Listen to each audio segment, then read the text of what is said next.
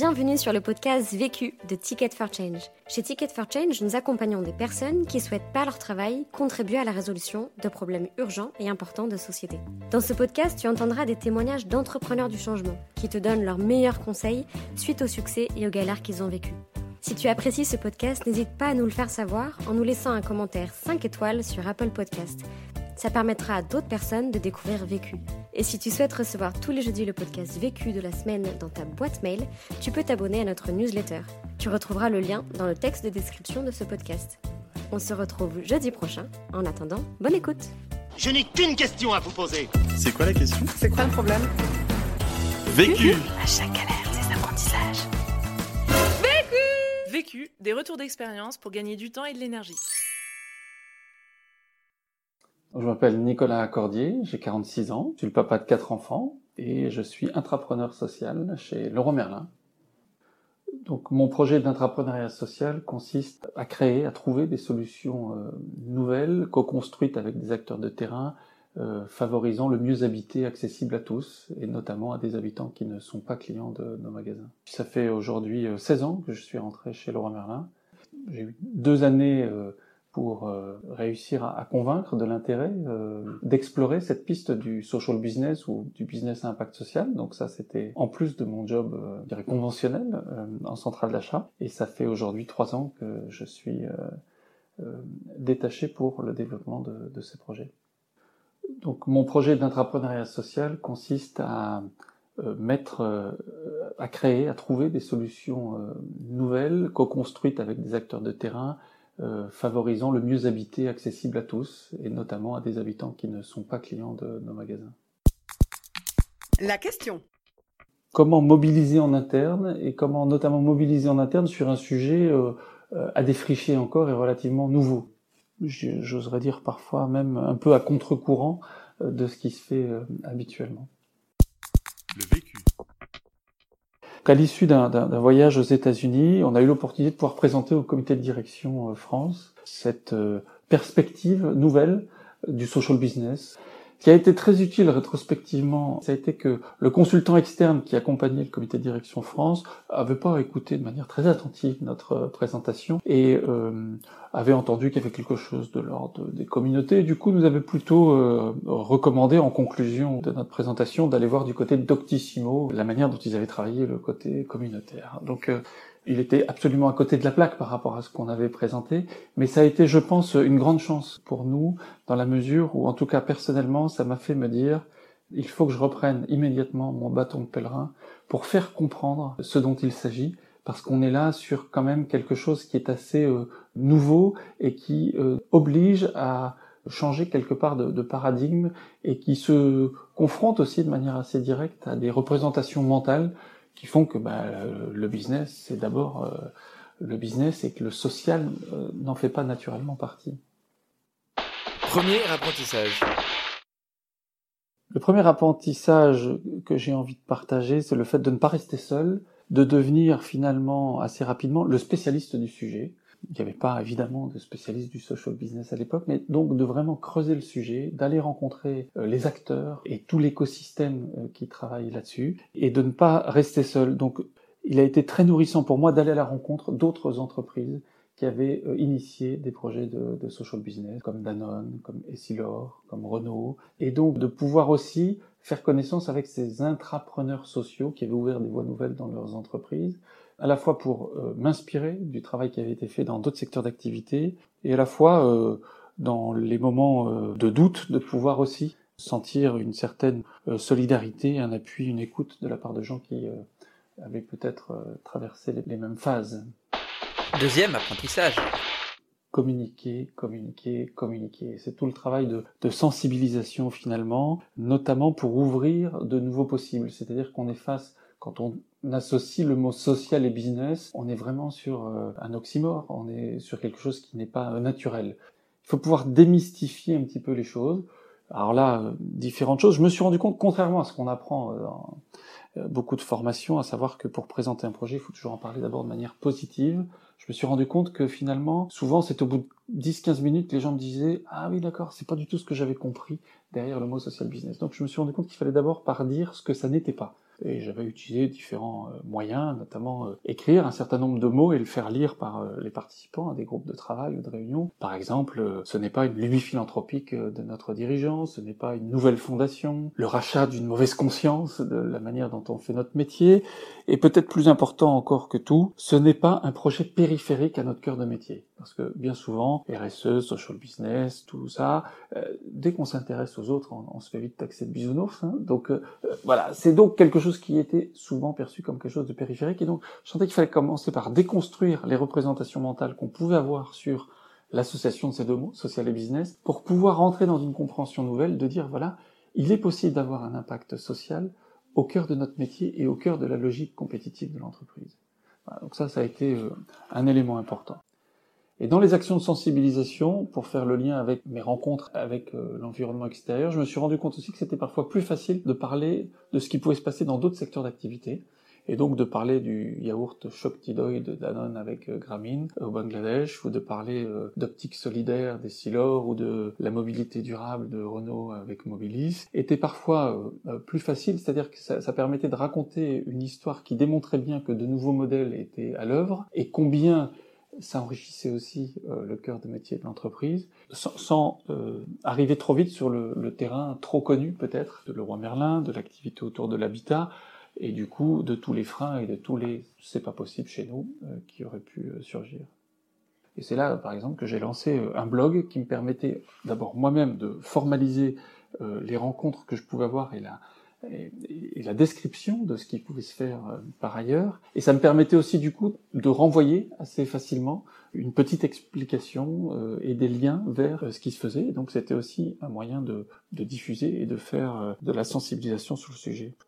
Une fois qu'on a un peu démystifié le, le, concept et ouvert de nouveaux possibles autour du social et du business, il est important de pouvoir faire le lien, de dire et finalement et chez nous comment ça pourrait se traduire? Et ça il faut pouvoir le faire avec les codes de l'entreprise, avec nos manières de faire, par exemple, chez Leroy Merlin, on utilise beaucoup les visites habitants comme source d'inspiration de ce qui se passe chez des vrais gens, dans leur euh, rêve d'habitat, puis dans leur réalisation, dans euh, les difficultés auxquelles ils ont été confrontés, etc. Et c'est la même chose au niveau du business impact social. Là, c'est simplement d'autres clients qu'on est allé voir, des habitants qu'on n'avait pas forcément l'habitude de fréquenter, mais ce sont bien ces histoires-là qui sont une source d'inspiration aussi euh, pour nous, pour notre métier, puis de se rendre compte finalement que, eh bien, ce sont des habitants qui ont les mêmes rêves, et les mêmes difficultés, peut-être d'autres aussi, mais pouvoir euh, voilà euh, se sentir mieux chez elles, se réapproprier leur logement et, en faire un, lieu qui soit un lieu de vie.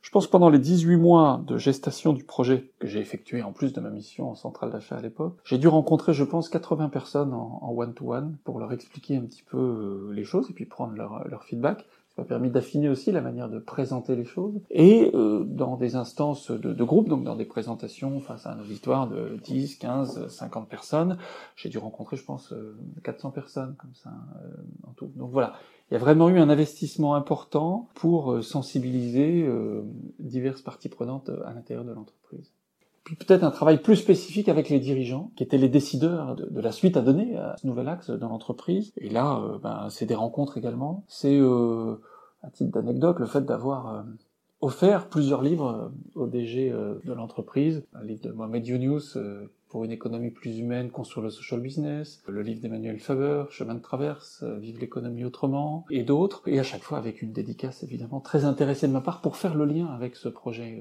naissant à l'époque et voilà, à chaque fois d'essayer de faire le lien. Troisième apprentissage. Troisième élément qui me semble important et qui est vraiment euh, simultané avec les autres, c'est de pouvoir expérimenter le plus rapidement possible des actions concrètes, c'est-à-dire passer de, l'idée, du discours, de l'envie à euh, l'illustration très concrète, même si c'est à petite échelle, même si c'est de manière très euh, imparfaite encore, mais de pouvoir vraiment commencer sur le terrain ce qui permet d'ailleurs de, décentrer, de dépersonnaliser le projet, puisqu'on commence à parler du coup de ce que font des magasins, tel ou tel service, en collaboration avec euh, tel ou tel acteur de terrain. Dans la manière de faire, comment je m'y suis pris? J'ai commencé par aller rencontrer des acteurs de terrain, des associations, des fondations, des entrepreneurs sociaux, qui étaient autour de, de la thématique de, de l'habitat, tout en leur disant que je n'avais pas le carnet de chèque de l'entreprise, que je ne l'aurais jamais, et que donc la proposition de collaboration que je leur faisais, c'était d'abord le fait de chercher ensemble à voir s'il y avait matière ou pas à conjuguer les talents, les compétences et les envies des collaborateurs de l'entreprise avec euh, les leurs. Et on a trouvé un terrain d'entente avec Emmaüs Solidarité, qui préparait euh, ses bénéficiaires vers le logement social avec un atelier de préparation au logement. Et, dans cet atelier de préparation au logement, il y avait trois modules euh, de bricolage et maintenance locative qu'ils animaient comme ils pouvaient et qui, depuis cinq ans maintenant, sont animés euh, dans nos magasins par des collaborateurs de l'entreprise. Et ça, c'est aussi le fruit de, ces fameuses nombreuses rencontres, puisqu'un directeur de magasin avec qui j'avais échangé sur le sujet m'avait dit un jour, écoute, moi ça m'intéresse, si un jour tu as un projet en région parisienne, je suis partant pour une expérimentation. Donc le jour où j'ai rencontré cette association, je me suis évidemment naturellement tourné vers euh, le magasin Vitry-sur-Seine à l'époque, pour pouvoir lancer euh, très rapidement une expérimentation. Quatrième apprentissage. Un quatrième apprentissage essentiel, je pense, c'est de toujours euh, garder à l'esprit le décalage qu'il peut y avoir entre la compréhension qu'on peut avoir des sujets, surtout quand on s'y investit à fond et quand on est devenu le spécialiste et qu'on a vu sur le terrain un certain nombre de choses, et, la compréhension que peuvent en avoir les autres personnes au sein de l'entreprise et notamment les décideurs. Et, et là-dessus, je serais incapable de dire aujourd'hui qu'est-ce qui fait que euh, des décisions ont pu être prises et que euh, les projets ont pu avancer parce que ça échappe parfois à la rationalité. Il y a eu euh, des expérimentations qui ont démarré de manière très rapide, qui ont été bénéfiques d'un point de vue économique, bénéfiques d'un point de vue social, bénéfiques d'un point de vue motivation des personnes qui y étaient impliquées, et je voyais que ça suffisait pas forcément à, entre guillemets, rassurer, ou en tout cas déclencher, euh, voilà. J'ai fait rencontrer euh, un certain nombre de, de, grandes personnalités des dirigeants de l'entreprise. On a eu la chance d'avoir deux heures et demie d'entretien avec Mohamed Younous, euh, prix Nobel de la paix en 2006, spécialiste du social business et de la microfinance auparavant, ou d'autres euh, acteurs inspirants, euh, Tony Melotto, entrepreneur social philippin, ou Emmanuel Faber, qui chez Danone avait été promoteur d'un certain nombre de projets comme ça. Bon, eh bien, ces rencontres-là n'ont pas forcément tout de suite déclenché, je dirais, un enthousiasme ou une décision comme j'aurais pu l'imaginer. Mais ça a certainement contribué, euh, voilà, à, labourer le, terrain et à, et à accueillir finalement un certain nombre de graines qui ont été euh, semées. Mais voilà, c'est toujours euh, surprenant de voir comment, à un moment donné, ça fait tilt. Je pense que les projets de business impact social touchent le dirigeant d'entreprise non seulement dans son rôle professionnel, mais également dans son vécu personnel. Et donc là, c'est peut-être encore plus mystérieux et donc il faut laisser euh, temps à la maturation euh, personnelle, dans le respect de, évidemment de, de voilà du, du, processus de chacun. Il faut continuer à susciter les rencontres, à mailler des choses, et parfois, euh, je me souviens d'un dirigeant du groupe euh, qui avait toujours regardé avec euh, une relative indifférence les projets. Un jour est revenu vers moi en me disant, oh, c'est super ce que tu fais au niveau de social business, faut continuer là-dedans, parce que un de ses camarades de promotion euh, au niveau de l'école qui travaille dans une autre entreprise, dans un autre secteur d'activité, euh, lui avait parlé monts et merveilles du social business, de sa rencontre avec Unios, etc., etc. Et, du coup, comme c'était quelqu'un d'extérieur, bah, lui, il n'était pas complètement euh, inculte sur le sujet, et, mais du coup, il voyait que ça résonnait très fortement chez euh, les gens dans un autre environnement. C'est ça qui, du coup, bah, l'avait fait regarder ce que nous menions en interne avec des yeux euh, très différents. Conseil pour gagner du temps. Paradoxalement, quand on ouvre une voie nouvelle, on n'a forcément pas toutes les réponses et il faut euh, être vraiment en ouverture sur euh, l'écosystème et sur tous les apports que peuvent euh, nous donner les, les, uns et les autres. Et en même temps, je pense que il faut aussi avoir une écoute sélective et ne pas accorder trop d'importance aux oiseaux de mauvais augure et à tous ceux qui ne croient pas au projet et qui nous explique avec beaucoup d'arguments pourquoi ça ne peut pas marcher dans notre contexte, dans le moment actuel, etc. Voilà, je pense que quand on ouvre des voies nouvelles, il faut à un moment donné se faire confiance, oser tracer sa route et, et, et franchement laisser euh, tomber euh, euh, tous ceux qui, qui, ne croient pas au projet euh, pour euh, commencer concrètement sur le terrain à expérimenter les choses et puis là s'ouvrir effectivement à ce qui peut être amélioré, mais à partir de choses euh, très concrète et, et opérationnelle. Conseil pour gagner de l'énergie. Ce qui donne vraiment de l'énergie, de la motivation, notamment dans les phases de doute, c'est le contact avec le terrain. C'est le fait de pouvoir aller à la rencontre de tous ces entrepreneurs sociaux, associations, acteurs de terrain qui font bouger les choses à leur échelle et aller à la rencontre euh, des, des bénéficiaires de, des, des projets. L'autre question. La question que je me pose aujourd'hui, c'est comment accompagner la diffusion des expériences de business impact social qui existent pour euh, créer un écosystème où on est de moins en moins pionnier et où quelque part on peut faciliter les prises de conscience qu'autre chose est possible. Ça invite à deux questions. Un, on est face à un changement de paradigme et tant qu'on n'accepte pas ça, c'est difficile d'imaginer de faire des choses vraiment nouvelles dans des structures anciennes. Et le deuxième, c'est que euh, on touche, je pense, à des dimensions qui sont également plus personnelles. Et je pense qu'il y a une vraie question sur comment un dirigeant euh, impliqué sur ces sujets-là accepte finalement de revêtir les habits d'un dirigeant autrement. Et je pense qu'il y a quelque chose de l'ordre de la conversion personnelle, et je sais vraiment pas comment euh, on peut faciliter ou accompagner cela, mais, mais il y a là un enjeu euh, euh, crucial. Vu, Vécu. vaincu. Pour plus de vécu, clique vécu.org. Voilà, ça répond à votre question?